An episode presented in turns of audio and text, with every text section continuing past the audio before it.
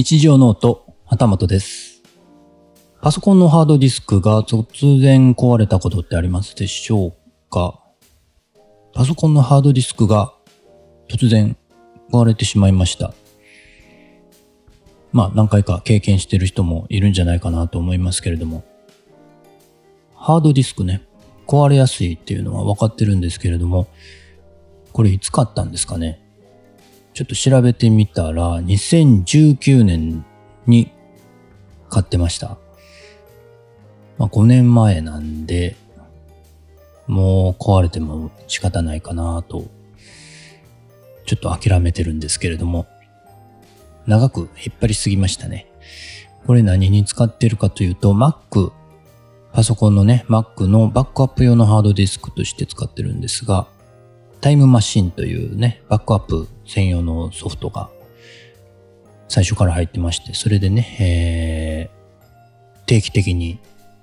これ何時間おきにバックアップされるんでしたっけね。まあ、勝手にね、自動的にハードディスクにバックアップしていくという、そういうソフトがあって、それ使ってね、やって、使ってたんですけれども、バックアップができませんという通知がね、えー出てきて、それで気づいたんですけれども、よく見ると、そのハードディスク自体がパソコンにね、マウントされてなくて、で、ユーティリティでマウントを何回も試してみたんですけれども、出てこないんですよね。で、ターミナルを使って、えーマウントしてみたんで、えー一応はね、えー読み込みはできるようにはなりました。ので、データの取り出しはね、えできるんですけれども、書き込みがね、できないので、えー交換しないといけないなというので、ちょっと、ね、えー今ちょっと困ってるところで、新しいハードディスクはね、えー多分今日届くんじゃないかなと思いますので、今日か明日かね、交換作業、まあ交換作業言ってもそんな大したことじゃないんですけれども、やる予定にしています。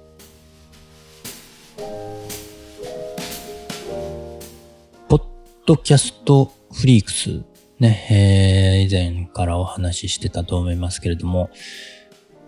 チケットがね、販売されて即2日目ぐらいのね、えー即完売という感じで、買えなかった人がね、結構いるんじゃないかなと思いますけれども、追加販売のお知らせが出ましたね。今朝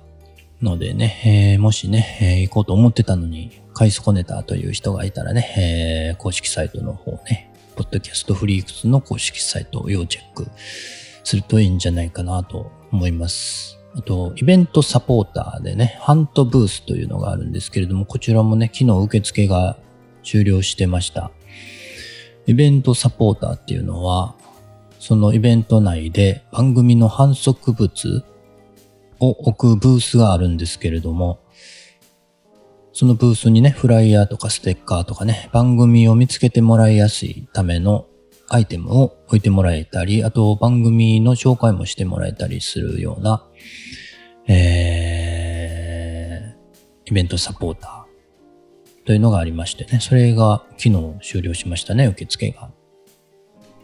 私の番組、前回に続いて、富士フィルム X キャストと、今回は日常ノートもね、えーその2番組でイベントサポーターに参加させていただきます。えー、配布物ね、えー、置かせていただきます。ポッドキャストフリークスは、えー今年の3月9日土曜日、大阪南波のファンスペースダイナーで開催されます。今2月始まったところなんで、もう約1ヶ月ちょいですね。とね、えー、ポッドキャストのイベントということで楽しみにしています。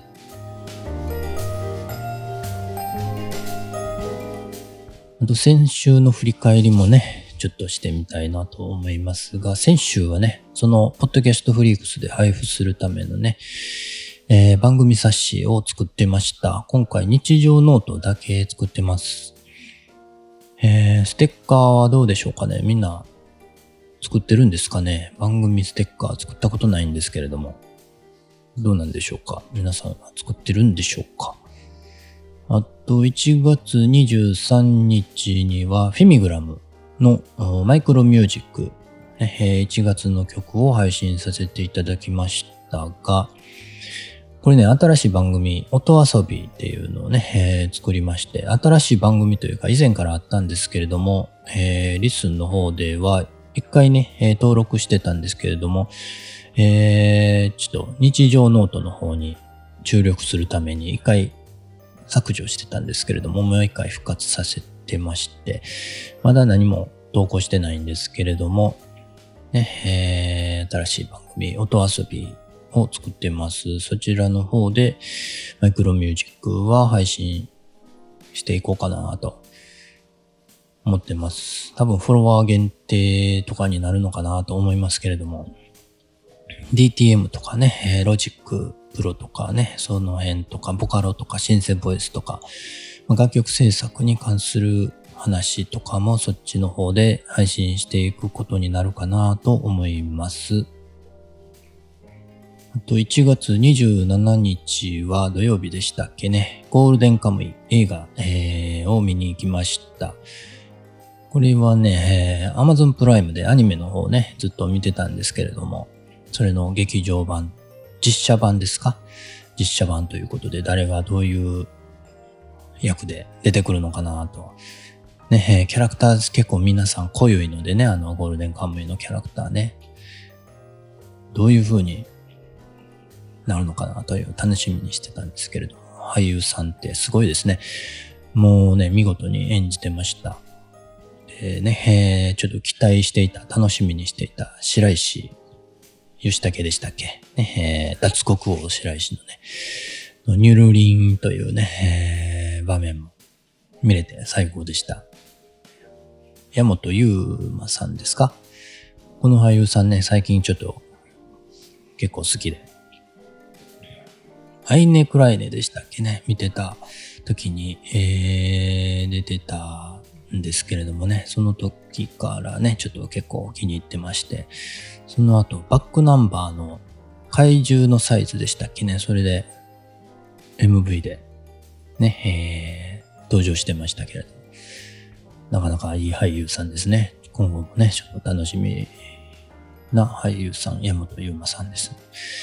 が、白石を演じられてました。もう見事にね、えー、楽しませていただきました。映像の方はね、青のサイドをかなり上げてて、暗部のコントラストは下げたような感じでね、なんかフィルムの ASTIA をね、カスタムしたような感じの色味がね、なんか好きでしたね。ちょっと写真っぽい、写真的な色だった気がします。と、1月25日に、これは LISTEN さんからお知らせがあったんですけれども、3月2日のイベントのお知らせですね。えーと、ファブカフェ京都で開催されます。あなたのおしゃべりが誰かの毎日を楽しくするというね、えー、イベント。ファブカフェはね、以前ね、1回か2回か行ったことがありますけれども、なかなかね、えー、おしゃれなスペースで、ね、えー、これね、定員が決まってるようなのでね、もしね、ちょっと行ってみたいなと思ってる人は、早めに参加申し込みしておくといいかなと思います。もうね、すでにポッドキャストやっている人もまあまあ参加できるんですけれども、まだね、気になってるけど始めてないという人も歓迎してるみたいなのでね、そういう方ね、よろしければ参加してみてはどうかなと思います。まあまたね、 LISTEN さんがね、立て、立て続けに新機能をね、えー、投げ込んできてまして、まだちょっと追いつけてないんでね、そのあたりちょっと遡ってね、一度整理してみたいなとね、自分の、自分のためにね、ちょっと理解するためにね、整理してみたいなと思ってますので、その辺もね、どこかで、えー、配信か投稿かできればいいかなと思ってます。日常のと旗本でした。それではまた。